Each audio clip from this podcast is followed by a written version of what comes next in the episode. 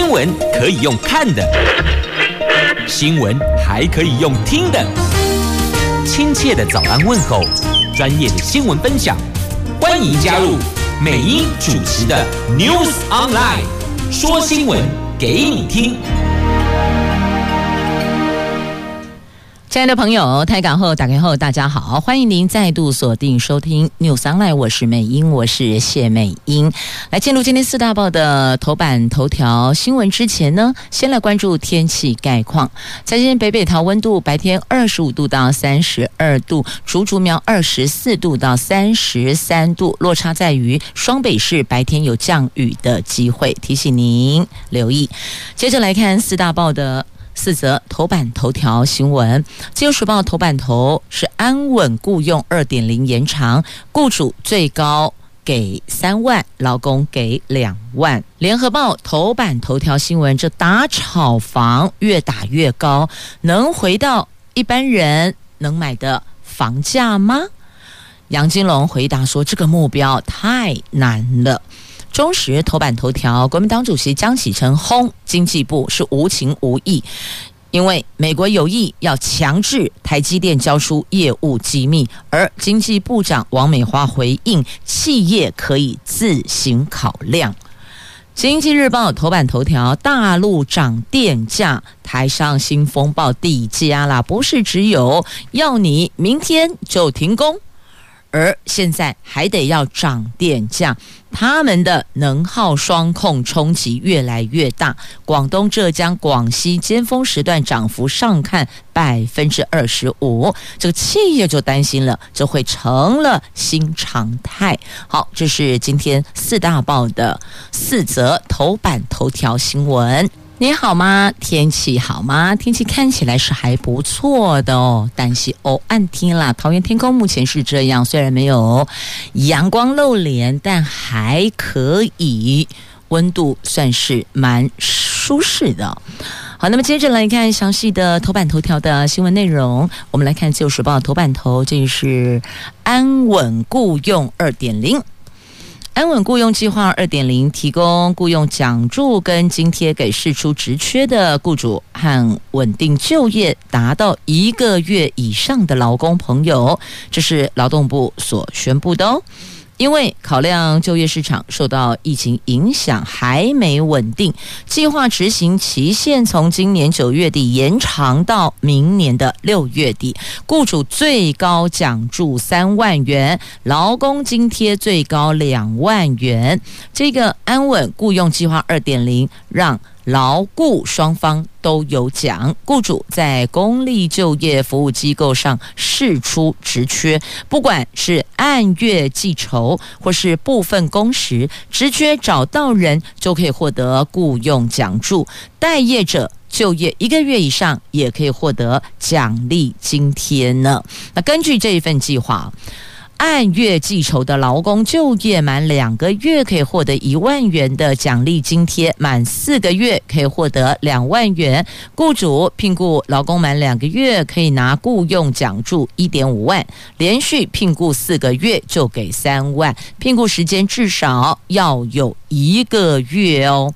那部分工时的劳工朋友就业满两个月可以获得五千元的奖励津贴，满四个月可以获得一万。雇主聘雇部分工时劳工满两个月或七千五，满四个月一万五。那聘雇部分工时劳工薪资每个月是不可以低于。一万两千八百元，否则将不发给雇用奖助。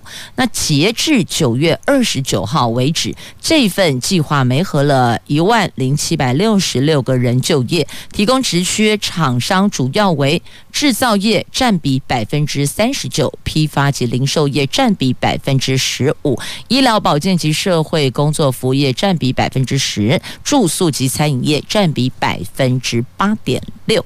所以。以数字来反映，安稳雇佣这一个区块是有达到奖励延长聘雇的工时的目标的，等于是劳雇双方通通都有奖。大概是这样的一个概念哦。好，这个是在今天的《自由时报》的头版头条的新闻。接着我们再来关注，这是《联合报》的头版头。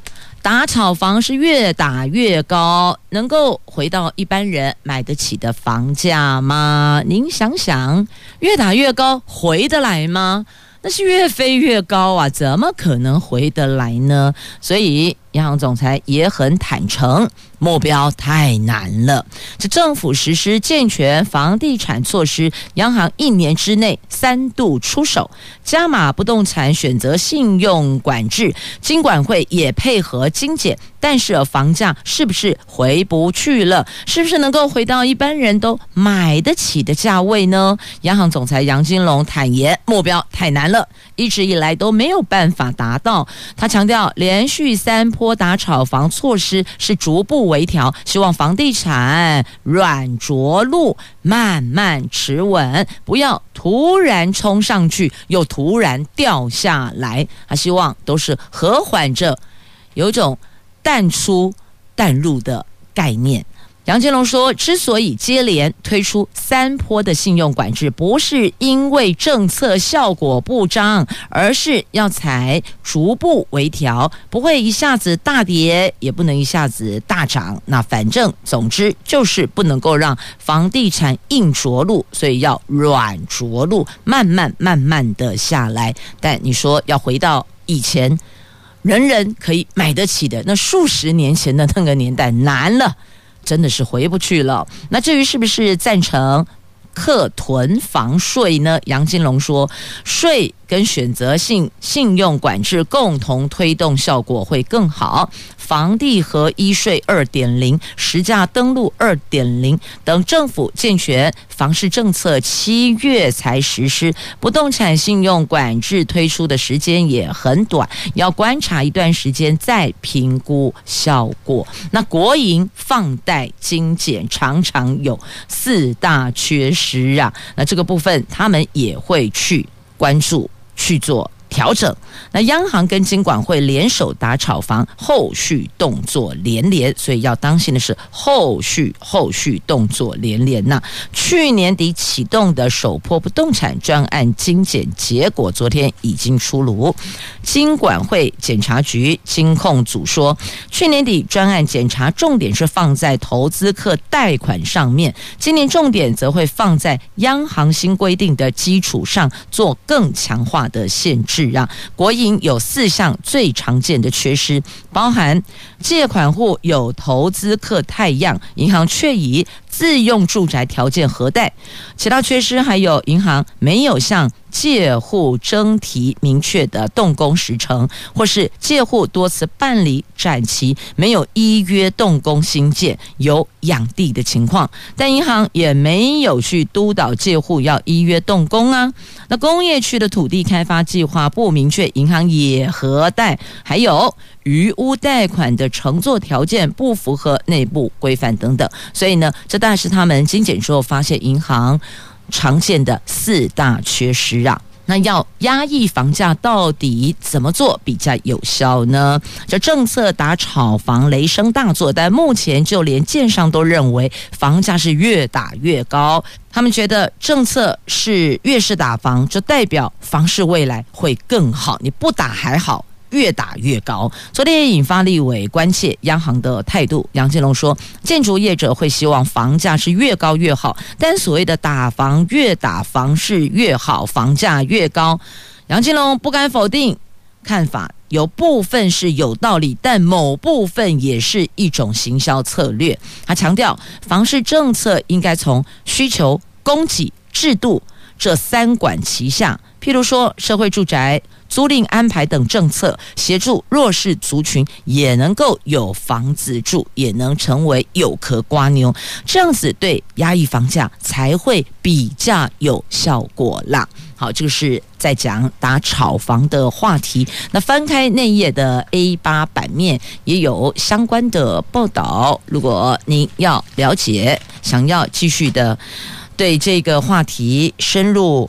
那这个翻到 A 八还有一些部分的连结哦，您可以翻阅 A 八版面，这是在今天联合报哦，你翻自由时报是看不到的。好，来来继续我们关注中时头版头条的新闻内容，这是美国有意要强制。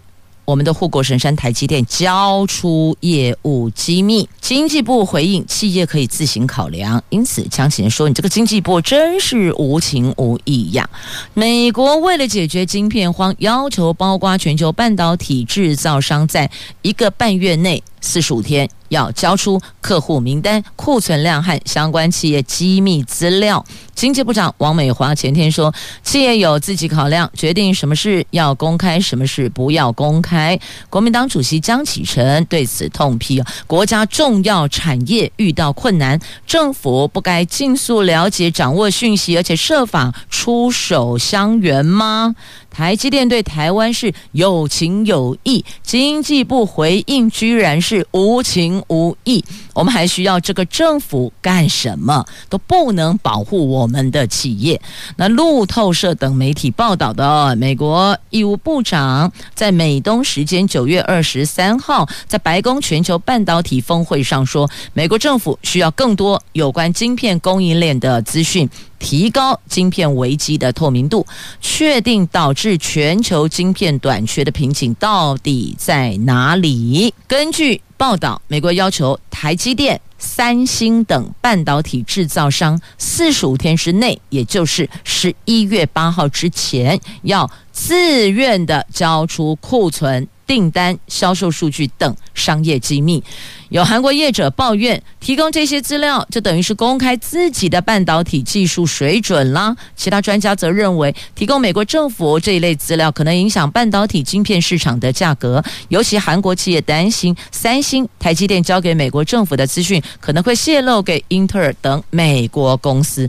这个不是可能，这几乎就是笃定了哦。所以这摆明就是硬着来，蛮干。可能引用国防生产法，反正美国就是会援引法源，要你企业把资料交出来，所以美国他是会想办法找东西来支持他，代表他是有所本，他是很民主的，他是有所本的，所以呢，他会引用国防生产法。那中国呢，我不用引用什么法，我就告诉你，我就告诉你要怎么做，我不用。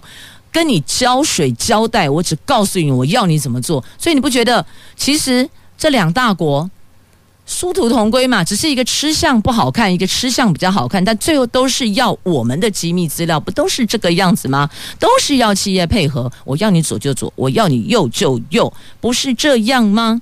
那我们的政府在哪里呢？政府如果不懂得保护我们自己的护国神山，那请问政府的功能在哪里呢？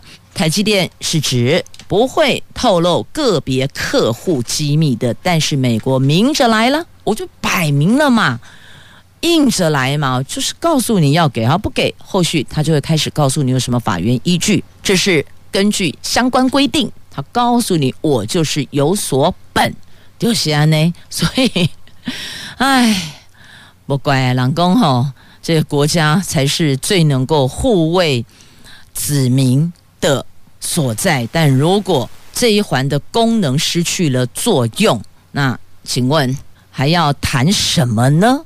这变成台积电自己要去面对了。经济部也回应，企业可以自行考量，所以压力在台积电自己身上呢。继续，我们来看《经济日报》头版头条的详细新闻内容：大陆的能耗双控风暴越来越微，多省电价十月起喊涨了。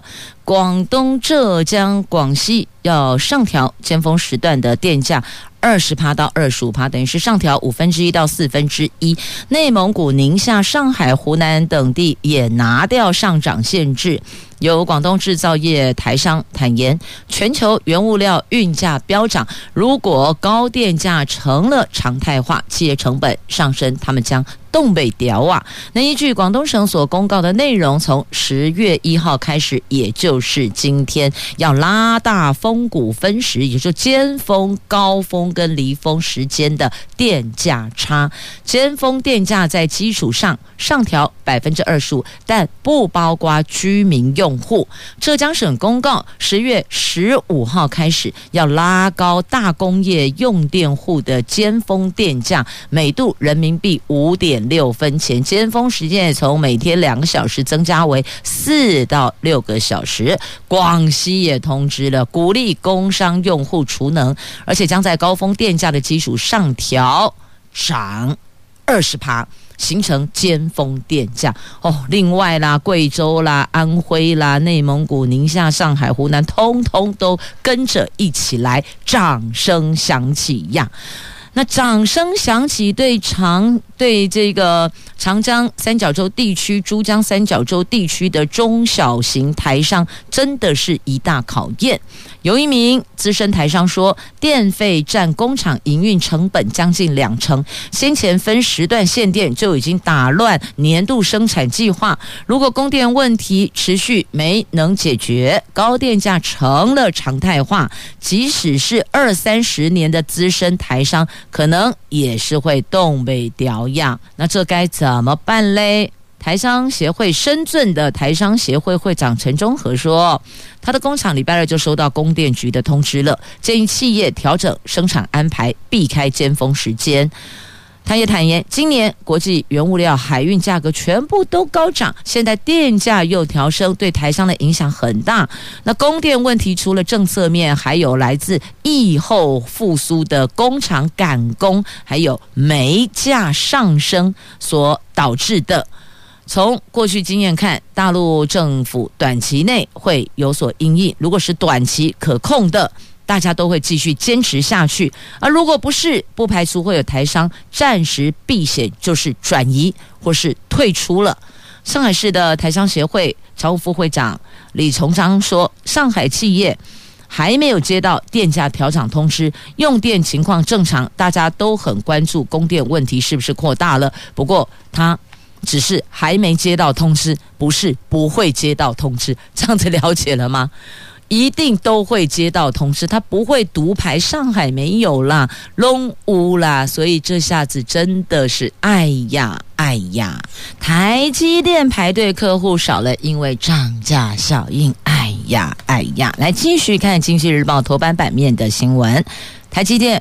日前破天荒的调升报价两成之后，半导体业界昨天传出客户排队抢产能的队伍已经比两个月前短少了。主要原因是价格提升之后，客户为了尊节成本，更精准剔除重复下单量。昨天台积电并没有评论市场传闻还有涨价的议题。在今年七月的法说会上，台积电强调跟客户密切合作，规划产能，也投资先进跟特殊制程技术。支持客户的需求，同时在客户信任之下获取适当的报酬。随着客户排队抢产能，队伍变短了，也让真正需求的客户有望可以提早拿到产能。外界就此解读，这个时候龙头厂出手，让过热的半导体产业踩了一下刹车。大吉的东啊，以免失速。也有市场人士忧心，台积电客户排队队伍缩短，可能是跟需求逐步降温有关系，是导致近期台积电股价疲弱的主要原因啊。那台积电优化生产流程，提升效率，资材供应链管理处等协助物流运输效率升级是一大关键。他们规划今年底前扩充包装机跟自动化仓储系统，提前完。成晶圆包装跟储货作业，减少人工延迟的问题，同时评估建立智能物流系统，让货运司机进出台积电厂区更加便利，朝零等候的目标努力呀。好，那么继续在经济日报的头版下方有这一则新闻呢，有全球四位央行的。总裁很忧心，通膨会居高不下呀。这四位央行总裁分别是美国的、欧元区的、英国及日本央行总裁，九月二十九号同台讨论全球经济情势的时候，异口异口同声警告，阻碍全球经济成长的供应限制可能恶化，让通膨居高不下的时间会更久。但也认为，当前的物价急涨可能只是一个暂时的现象。美国联准会的主席鲍尔预期，当前的物价压力可能持续到明年哦。那美国联准会十一月启动购债措施退场的预期是越来越浓了。美元指数九月三十号盘中冲上一年新高，盘旋在九十四之上，也让市场已经在担心可能会被中国大陆成长趋缓拖累的新兴市场会面临更沉重的压力呢。好，这是在《经济日报》头版版面的新闻。到这儿，《经济日报》的财经新闻先带您关注了。那么接下来我们要再继续前进，大伙儿现在关心的疫苗疫情，可能我们讲的疫情，大家直接连接新冠疫情，但是告诉您哦，这个现在流感的疫苗的部分。那也关注流感可能会反扑，今天需要邀您三种疫苗打起来，不是只有打新冠疫苗，不要忘了流感也有疫苗，还有肺炎链球菌疫苗，这三种疫苗都要打起来，避免合并感染。导致重症啊！因为今年流感可能会反扑呢。公费流感疫苗今天十月一号开始开打了。台大儿童医院的院长黄立明说，国内连两年没有流感，没有侵袭性肺炎链球菌疫情，民众免疫力长期没有被病毒激发，今年秋冬恐怕会有反扑大流行，建议民众应该接种流感。肺炎链球菌以及新冠肺炎等这三种疫苗，才能够避免合并感染导致重症或是死亡。至于三支疫苗的接种顺序为何呢？黄立明说，流感疫苗可以和肺炎链球菌同时打，那么跟新冠要相隔七天，所以简单说，这三种疫苗打起来八天就可以，两两者相隔七天。流感跟肺炎链球菌是一组的，新冠单独一组。安内有了解不？打起来增强保护力，避免合并感染导致重症啊！好，那么再继续，我们来看的是在联合报头版下方的新闻。这日本谈福岛食品，我不能躲。这邓振中他回答：日本要谈这个，我左闪右闪，我是完全不能闪躲的。台湾申请加入跨太平洋伙伴全面进步协定，势必必须要处理日本福岛五县食品进口问题。行政院政务委员邓振中他说，还没有定出谈判时间表，基本上等日本方面提。而我们准备好讨论处理，但无法预判处理方式。人家提出来，你不能够躲呀。他说，日本方面会关切福岛五县市食品进口，相信是理所当然的。我们也不能够假装不知道这个关切。我们在九月二十二号。提出了申请加入跨太平洋伙伴全面进步协定。那政委兼经贸谈判办公室总谈判代表邓振中他说：“聚焦我们申请 CPTPP 的过程里，日本、中国大陆因素影响，还有台湾、美国经贸进展议题，这个都是这一波。”无可闪躲的。那中国大陆在九月十六号正式申请加入了 CPTPP，不少专家学者建议，台湾要顺利加入，谈判速度得超越北京。不过，我们不以超车任何人为目标，这个路对两边来讲都还蛮长的。这邓振正说，不是说喊超车立刻就可以油门一打，方向盘一一推，我们就出去了。不是的，这一条路挺漫长的。用说的很容易，很简单，但是要做到，过程可能会有一些坎坷、荆棘跟瓶颈啊。我们也不会浪漫到认为可以很顺利啦，所以已经有构思到哪些点会比较疲劳，会比较疲累。特别台湾又面临外在力量的影响，所以听懂了。外在力量的影响，就对岸了，对岸的影响了。那对日本福岛食品进口，邓正正说，相信每个国家的目标都是何时不能进，如果有污染是绝对不能进。所以讲哦，如果有污染是绝对不能进，这边你跟我嘛怎样？所以要怎么去证明它没有污染？那所以就是没有污染就可以进，是这样子吗？那日本科学研究完整，检测仪器设备良好，自己守得很紧了，当然可以讨论。如何出口查验，进口再查，一定会有很多很多关卡。原则还是维护国民健康，依据科学原则、国际规范。所以，其实讲到这里，应该听出重点哦。他说，如果有污染，是绝对不能进。也就代表没有污染就可以进，然后再强调日本科学研究完整，检测仪器设备好，他们自己守得很紧的。所以听到这里有没有听出重点？听到重点了吗？听到了哈。那至于什么时候可以跟日本谈判呢？邓正正说会请日本方面提出一个方便的时间。日本现在政局变化比较难说，当然我们会希望能快一点开始进行入会的协商。他也相信台湾。可从日本获得相当好的支持，等于就是从日本先切进去，然后一路往下走，可能会比较顺遂一些些。但是你要跟要从日本这边切进去，第一个要面对就是日本福岛食品，我们的态度是如何呢？好，我们参与 CPTPP 必须要争取日本政府的澳援。第一关要面对的就是他们呐，要不然的话可能很难达成呐。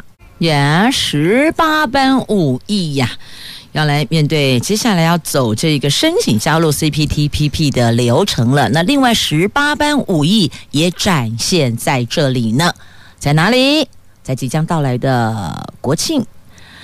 昨天凌晨，总统府前举行了国庆日夜间的预演，国军是以“捍卫台湾”作为主题参与国庆展演，包括了有云豹装甲车、熊三反舰飞弹车等等，在总统府前全兵力预演分裂。展现保家卫国的精实战力，海巡署还特别装置两辆模拟安平级巡逻舰级、嘉义级巡防救难舰的车船，以陆上行舟的方式展现国建国造的绩效呢。好，这里也是要拿出十八般武艺，陆上行舰，军事秀战力。我们就期待国庆日那一天府前的。教育啦，来继续我们来关注《旧时报》头版版面的新闻，来看日本的准首相岸田文雄的人事布局。日本自民党新任总裁岸田文雄将在十月一号正式上路，主要党政人事安排出炉了。除了论功行赏，也兼顾派系的平衡之外呢，多名主要干部都是跟前首相安倍关系密切。都是相当友好台湾的，而且是对中国比较强硬的。那这自民党的人事敲定，有干事长甘立明、政调会长高市。总务会长福田、选对委员长远藤，那担任副首相兼财务长达九年的麻生太郎可能会转任自民党的副总裁。内阁官房长官内定由细田派的前文科相松接任。他和甘利明跟高市都是安倍关系密切，都算是对。我们比较友善，比较友好。如果以对岸跟我们来的话，他们是对对岸比较强硬的，所以整个人事布局就现在看起来叫做亲台抗中，对台湾是比较好的。那岸田文雄的曾祖父在台湾的基隆曾经开过五福店呢。这即将要出任日本新首相的岸田文雄的曾祖父岸田吉太郎，曾叔公岸田多一郎，一八九五年到一八九九年这一段时间，曾经在基隆开店做生意，在现在的信二路还有义二路口经营岸田吴福店跟岸田吃茶部。典雅的维多利亚式的房舍外观到现在还是保存完整。那目前是餐厅跟书店呐。那基隆市长林右昌说，历史的渊源巧妙地把台湾日本双边关系做了更好连结，希望两国之间更为友好。那也希望接下来我们要申请加入 TCPTT，能够给予我们更多的澳元吧。好，那么再继续来看中时头版下方的新闻。国民党动员夜守议场要杯阁总执询，行政院长苏贞昌今天将再到立法院进行施政总执询，但因为礼拜二爆发程序争议，蓝营主张议事无效。决定要发动焦土战。昨天缺席朝野协商，下午就派党团成员守住一场大门，准备今天继续杯葛。国民党团总召费鸿泰强调，立法院行政不中立、胡乱违法，不必再跟民进党谈下去了。因为朝野高强度的对峙，遇到今天院会将会再陷入冲突而停摆呀。那国民党团不满行政院将三加十一决策跟本土疫情爆发脱钩。上礼拜背个苏院长的专案报告，这个礼拜再背个苏院长的施政总执询。民进党团则以调动执询顺序的方式，让政党执询在混乱中走完程序，形同是没收执询。对此，蓝营要求立法院长游锡堃将主持礼拜二院会的副院长蔡其昌送纪律委员会，而且承认议事无效，否则今天院会绝对不会安静啊！费鸿泰强调，国民党诉求政院必须要交代三加十一决策的始末，并对因此造成的八百多人死亡道歉。蓝营的立委赖世宝也批评苏内阁为了恋战保官，把人命当小事。如果让他上台吹嘘防疫好棒棒，这个就是在野党失职了。蔡壁如则说，苏内阁不承认三加十一是破口，纾困振兴更是一团乱，要求苏贞昌下台并受监察院的调查。好，现在朝野声要。苏院长下台不断，其实从以前一直都有声音啊。这一波因为有三加十一，然后再来还有振兴纾困的部分，所以坊间又盛传了说桃园市长郑文灿即将接行政院长，而且时间就在最近。那看一下前两天就这一段，因为我们桃园市议会也开议了，有议员在议事堂上质询郑市长，请问你你。会去接行政院长吗？你会不会做好做满你的任期呢？那他回答说：“我的任期跟你一样。”他只这么回答，并没有说他不会去行政院，他会做到明年届满，就是十二月届满交棒。他并没有这样承诺哟，所以这个中间颇有想象空间呐。所以你说会不会就？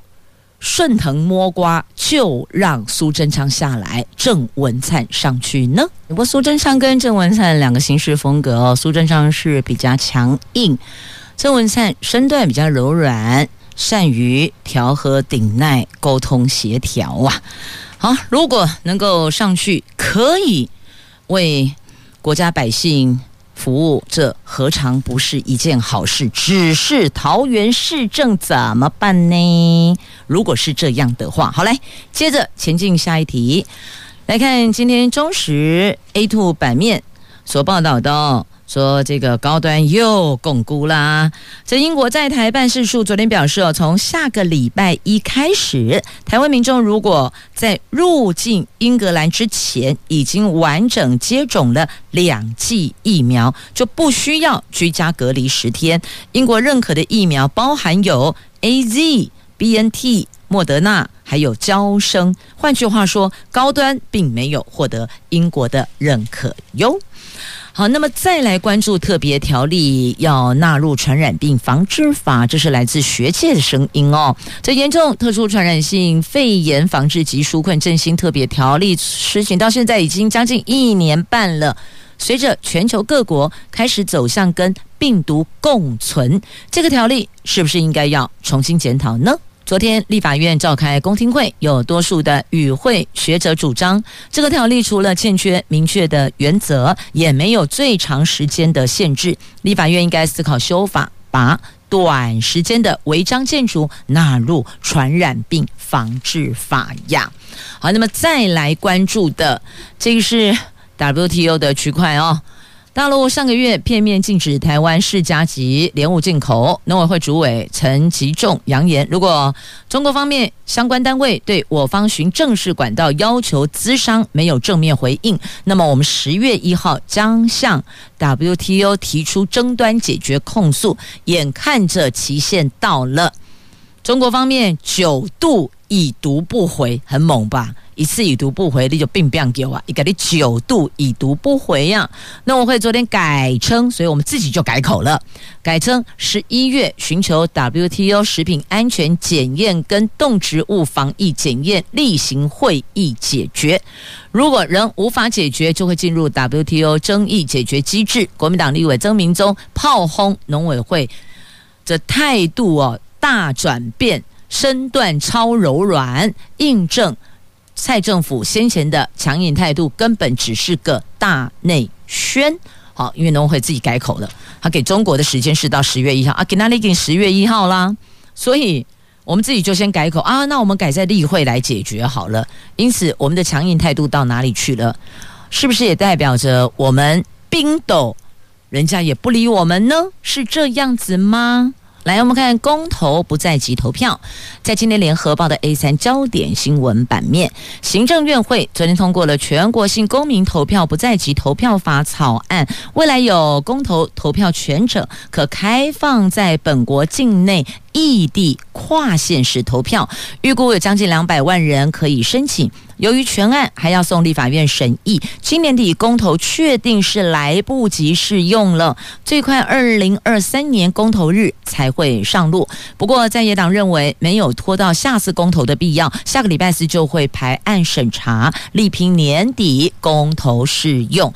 那苏贞昌说，许多公民在不民主国家都必须循序渐进。的，再来关注振兴五倍券，这纸本的五倍券破千万人了，高铁送五折票呢。这纸本五倍券开放预领六天，昨天破千万人，相对数位券停在三百八十七万人，合计全台湾申请。人数有六成了。今天是首波纸本登录的最后一天，民众可要好好把握。面对振兴券商机，高铁昨天抢推史上最杀优惠，会员用纸本券消费满千送一张五折车票兑换券，数位券也有双人五五折的优惠哟。所以呢，纸本券也是有优惠的，不是只有数位券，不是只有绑定数位券呐。好，那么再继续，我们来。关注的这个是在今天《自由时报》头版版面的这一则新闻哦，最贪理专重判十年半，因为他盗存户的存款三点一亿呢。这一位。李专周姓李专长期蚕食鲸吞六名客户的存款，十年共鲸吞了三亿多，创下李专盗用客户存款的史上最高金额。东窗事发前，他还急于要脱产，预备要出境逃亡，但还是被及时抓了下来。台北地院昨天审结，认为他侵占金额庞大，严重伤害客户对银行的信赖，所以一违反相关的银行法，判。十年半，这算是判得很重的哦。他呢要求客户在空白出款单上签名，所以在这里也提醒所有的朋友们，任何空白单据不要乱乱签名，尤其是这种要出钱的，就是提款单或是出金单，你通通不能填。不知道为什么要填，没有看到金额，千万不要填。那如果有行员要求您填具这些，你可能。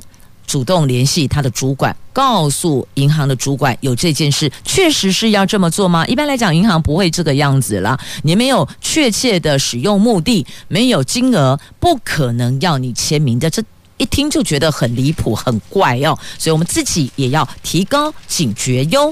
好，那么再继续来看，暴力病患啪啪造，伤害无辜善良的百姓怎么办嘞？现在祭出心智。要补涉安的网被剥破帮了！这屏东接连传出了精神病患伤人案件，社会安全网疏漏问题再度的引发关注。要如何在保障病患的人身自由的同时，解决暴力病患啪啪造，或者送医没多久又放回社会的社安防护失能的现象呢？那各界讨论很久，目前初步共识可以从伤害人之前。伤害人之后，以及判决确定之后，这三个阶段出发，将尽速透过精神卫生法、刑事诉讼法、刑法等法律修正，进行制度性的规范。好，接着再来关注，这是苗栗的。鳗鱼海岸要打造旅游的亮点呢。这苗栗县近年推动苗栗国际鳗鱼运动及鳗鱼海岸观光环境建置，最近获得交通部核定魅力旅游据点营造计划经费八千八百万元。他们将办理台六十一线龙凤旅游驿站改善工程，还有后龙海风景廊道服务设施优化工程，希望优化海岸游憩的据点，打造鳗鱼海岸观。光游憩旅游，预计年底前发包，明年底设施可以完成。好，这是旅游新亮点，也是啦。因为疫情游客变少了，正好是各地盘点自己景点哪些需要再做一些整修的最好的时间点。那也得要填饱肚子，吃饱了再出发吧。来看这里，哇，笋干控肉，垮起来就喝起来哟。这在今天的《自由时报》头版下方的图文，南投县竹山镇是以竹。闻名，为了推广笋产业，竹笋产业，镇长昨天以厨师装扮为二零二一年的竹山好物的活动来进行宣传。十月一号起到十五号受理报名，十一月六号、七号在竹东镇举行厨艺比赛。初赛的指定菜是笋干控肉，决赛时再加一道冬笋创意料理。前三名有一万五千。三千的奖金，欢迎全台湾的厨师一起来比拼。好，这是料理竞赛哦，笋干控肉料理竞赛。因为竹山镇就是以竹闻名，所以呢，它的食材一定要扣住竹笋呐。也请大家告诉大家了，哈，这竹笋五够加啦。您知道竹笋可以料理汤头，那也可以。这个做一般的炒菜、清蒸，反正哦，那个料理的方式很多，重点是哦，非常的好吃，对健康也有益哟。也谢谢朋友们收听今天的节目，我是美英，我是谢美英，祝福你有一块美好的一天以及周休假期。我们下个礼拜一上午空中再会了，拜拜。